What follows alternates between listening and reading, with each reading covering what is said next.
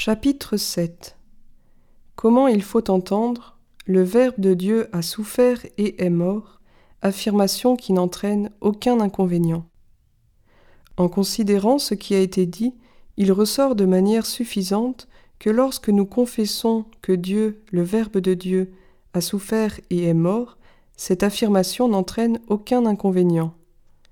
Car nous ne lui attribuons pas cela selon sa nature divine, mais selon la nature humaine assumée, pour notre salut dans l'unité de sa personne. On pourrait objecter, puisque Dieu est tout-puissant, il aurait pu sauver le genre humain par un moyen autre que la mort de son Fils unique. Celui qui formule cette objection doit tenir compte de ceci. Dans ce que Dieu fait, il faut considérer ce qui a pu être fait avec convenance, même si Dieu avait pu le faire d'une autre manière. Sinon, par un semblable argument, on rendrait toutes ces œuvres sans fondement. En effet, si l'on considère la raison pour laquelle Dieu a fait le ciel si grand et pourquoi il a créé un tel nombre d'étoiles, celui qui réfléchit sagement en découvrira la convenance, bien que Dieu pût le faire autrement. Cette réponse vaut dans la mesure où nous croyons que toute la disposition de la nature et des actes humains est soumise à la providence divine, car sans cette croyance, tout culte de la divinité se trouve exclu. Or nous avons entrepris la présente dispute à l'adresse de ceux qui disent rendre un culte à Dieu, qu'ils soient chrétiens ou sarrasins ou juifs.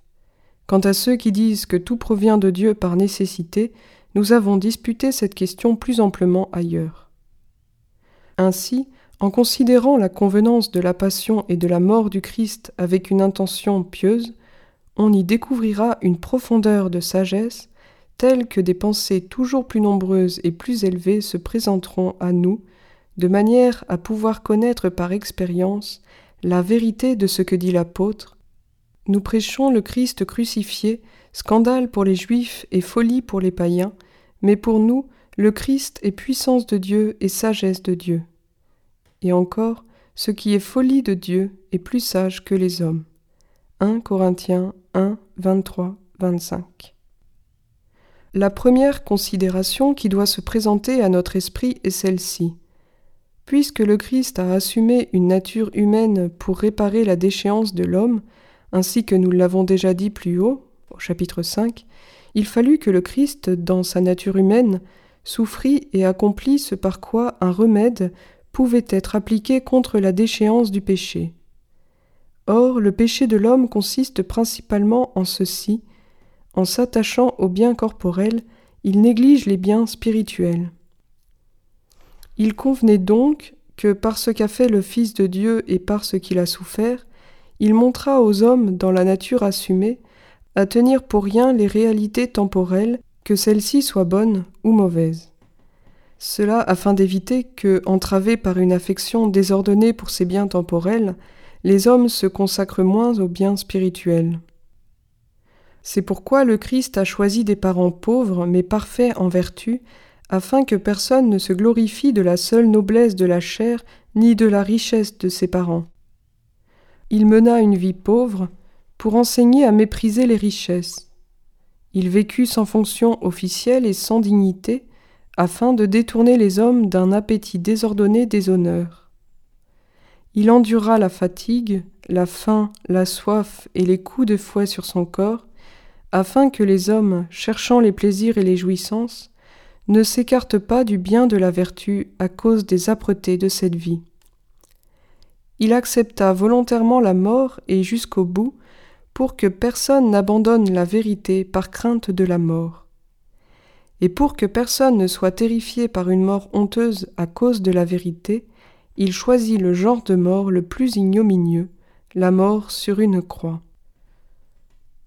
Ainsi donc, il fut convenable que le Fils de Dieu fait homme souffrit la mort pour que, par son exemple, les hommes soient encouragés à pratiquer la vertu. Ainsi, ce que dit Pierre est bien vrai, le Christ a souffert pour nous, il vous a laissé un exemple pour que vous suiviez ses traces. 1 Pierre 2, 21. En outre, il n'est pas seulement nécessaire aux hommes, pour leur salut, de mener une vie droite par laquelle on évite les péchés, mais aussi de connaître la vérité par laquelle on évite les erreurs. Pour la réparation du genre humain, il fut donc nécessaire que le Verbe unique engendré de Dieu, assumant la nature humaine, fortifia les hommes dans la connaissance certaine de la vérité. Or, on n'accorde pas une foi tout à fait ferme à la vérité quand elle est enseignée par un homme, car un homme peut se tromper et en tromper un autre. Mais c'est par Dieu seul que la connaissance de la vérité est donnée avec fermeté et sans qu'il y ait d'hésitation. Ainsi donc, il fallut que le Fils de Dieu devenu homme proposât aux hommes un enseignement de la vérité divine en montrant que cet enseignement est d'origine divine et non pas humaine. Et cela, il l'a montré par un grand nombre de miracles. Accomplissant ce que Dieu seul peut faire, par exemple ressusciter les morts, illuminer les aveugles et d'autres choses semblables, il devait être cru dans ce qu'il disait au sujet de Dieu, car puisqu'il agissait par Dieu, on devait conclure qu'il parlait aussi par Dieu. Or, ces miracles, les personnes présentes avaient pu les voir, tandis que les générations suivantes auraient pu croire qu'on les avait inventés. Mais la sagesse divine y remédia par la faiblesse du Christ. Car s'il avait vécu dans le monde riche, puissant et établi dans une grande dignité, on aurait pu croire que son enseignement et ses miracles étaient reconnus à cause de la faveur des hommes et de la puissance humaine. Donc, pour que l'œuvre de la puissance divine fût manifeste, il choisit tout ce qui dans le monde est rejeté et faible, une mère pauvre, une vie de dénuement, des disciples et des messagers sans instruction, et même, jusqu'à la mort, la réprobation et la condamnation par les grands de ce monde, afin qu'il apparût à l'évidence que l'accueil de ses miracles et de son enseignement ne fut pas dû à une puissance humaine, mais divine. C'est pourquoi, dans ce qu'il a fait et souffert se joignait en même temps la faiblesse humaine et la puissance divine. Ainsi, à sa naissance, il est placé dans une crèche, enveloppé de l'ange, tandis qu'il est loué par les anges et adoré par les mages qu'une étoile avait conduit. Luc 2, 7, 14 et Matthieu 2, 1, 12. Il est tenté par le diable, mais les anges le servent. Matthieu 4, 11 et Marc 1, 12, 13. Il mène sa vie dans le dénuement et la mendicité, mais il ressuscite les morts et illumine les aveugles. Il meurt cloué au gibet, mis au nombre des bandits, mais à sa mort le soleil s'obscurcit, la terre tremble, les pierres se brisent, les tombeaux s'ouvrent, et les corps des morts sont ressuscités. Matthieu 27, 45, 51, 53 et parallèle. Si, voyant la grandeur du fruit de telles semences, c'est-à-dire la conversion du monde presque tout entier au Christ, quelqu'un demande encore d'autres signes pour croire, on peut estimer qu'un tel homme est plus dur que les pierres, puisqu'à la mort du Christ même les pierres se sont fendues. C'est pourquoi l'apôtre dit aux Corinthiens La parole de la croix est folie pour ceux qui périssent, mais pour ceux qui sont sauvés, c'est-à-dire pour nous, elle est puissance de Dieu. 1 Corinthiens 1, 18. Sur ce point, il faut encore considérer autre chose. Suivant la même disposition de la Providence, par laquelle le Fils de Dieu fait homme a voulu souffrir personnellement les faiblesses, il a aussi voulu que ses disciples, qu'il a institués ministres du salut des hommes, soient rejetés du monde. C'est pourquoi il n'a pas choisi des hommes instruits et nobles, mais des gens dépourvus d'instruction et sans noblesse, c'est-à-dire des pécheurs pauvres. Et lorsqu'il les envoya porter le salut aux hommes, il leur commanda de garder la pauvreté, d'affronter les persécutions et les opprobres, et même de se soumettre à la mort pour la vérité, afin que leur prédication ne parût pas agencée en vue d'un avantage terrestre, et que le salut du monde ne fût pas attribué à la sagesse ou à la puissance humaine, mais seulement à la sagesse et à la puissance de Dieu. Pour restaurer le genre humain, il était aussi nécessaire que les hommes apprennent à ne pas placer leur confiance en eux-mêmes avec orgueil, mais à la placer en Dieu.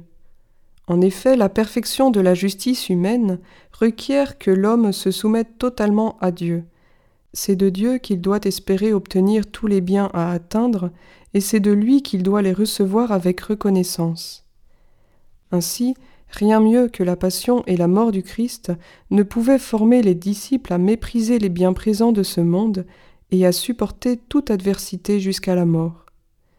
Aussi le Christ lui-même leur disait-il dans l'évangile de Jean 15, 20 S'ils m'ont persécuté, ils vous persécuteront aussi. Il faut enfin considérer que l'ordre de la justice requiert qu'une peine soit infligée pour le péché. Dans les jugements humains, en effet, on voit que ce qui est accompli de manière injuste est ramené à la justice lorsque, à celui qui a reçu des biens d'autrui plus que son dû, le juge retire ce qu'il a en trop et le donne à celui qui en avait trop peu. Or, tout homme qui pêche accorde à sa propre volonté plus de faveur qu'il ne devrait, car pour accomplir sa volonté, il transgresse l'ordre de la raison et de la loi divine. Ainsi, pour rétablir l'ordre de la justice, il faut retirer à la volonté une partie des biens qu'elle veut. C'est ce que l'on fait lorsqu'on punit quelqu'un, soit en le privant de ce qu'il voudrait posséder, soit en lui infligeant des maux qu'il ne veut pas supporter. Ce rétablissement de la justice par une peine se réalise parfois volontairement par celui qui est puni, lorsque celui-ci prend lui-même une peine pour revenir à la justice.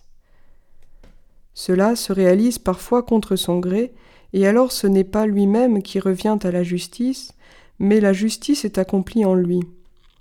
Or tout le genre humain était soumis au péché. Donc, pour ramener l'homme à l'état de justice, il fallait qu'intervint une peine que l'homme prit sur soi pour accomplir l'ordre de la justice divine. Il n'était pas possible qu'un simple homme, prenant volontairement sur soi une certaine peine, fût capable d'accomplir une satisfaction suffisante envers Dieu, pas même pour son propre péché, et bien moins encore pour le péché du monde entier. Car lorsque l'homme pêche, il transgresse la loi de Dieu. Ainsi, par la nature même du péché, il fait injure à Dieu dont la majesté est infinie. Or, la grandeur de l'injure est proportionnée à la dignité de celui envers qui cette injure est commise. En effet, on estime manifestement que frapper un chevalier porte une injure plus grande que frapper un paysan. On estime cette injure plus grande encore si c'est un roi ou un prince qui a été frappé. Le péché commis contre la loi de Dieu entraîne donc, d'une certaine manière, une injure infinie. Mais d'un autre côté, il faut considérer que la satisfaction se mesure aussi selon la dignité de celui qui l'accomplit. En effet, une seule parole de supplication prononcée par un roi pour la satisfaction d'une injure est plus estimée que le geste d'un autre qui aurait fléchi le genou, ou se serait présenté nu, ou aurait offert une autre humiliation, afin de donner satisfaction à celui qui a subi l'injure. Or, aucun simple homme n'avait une dignité infinie pour que sa satisfaction pût compenser en égalité l'injure faite à Dieu. Il fallait donc qu'il y eût un homme d'une dignité infinie qui se soumit à une peine pour tous les hommes et qui donna ainsi satisfaction par une compensation en égale proportion pour les péchés du monde entier. Et c'est pour cela que le Verbe unique de Dieu assuma une nature humaine et voulut souffrir en elle la mort, afin de purifier tout le genre humain en donnant satisfaction pour le péché. C'est pourquoi Pierre dit Le Christ est mort une fois pour toutes pour nos péchés, lui le juste pour les injustes, afin de nous offrir à Dieu. 1 Pierre 3, 18. Il ne convenait donc pas à Dieu, comme le pensent les Sarrasins, de purifier les hommes de leurs péchés sans satisfaction, ni même de ne pas permettre que l'homme tombât dans le péché. La première affirmation répugnerait à l'ordre de la justice, la seconde à l'ordre de la nature humaine, par laquelle l'homme est libre de sa volonté, pouvant choisir le bien ou le mal. Or il ne revient pas à la Providence de détruire l'ordre des choses, mais de le sauvegarder. La sagesse de Dieu s'est donc manifestée souverainement en ceci. Elle a sauvegardé et l'ordre de la justice et celui de la nature, en procurant pourtant miséricordieusement un remède de salut à l'homme par l'incarnation et par la mort de son Fils.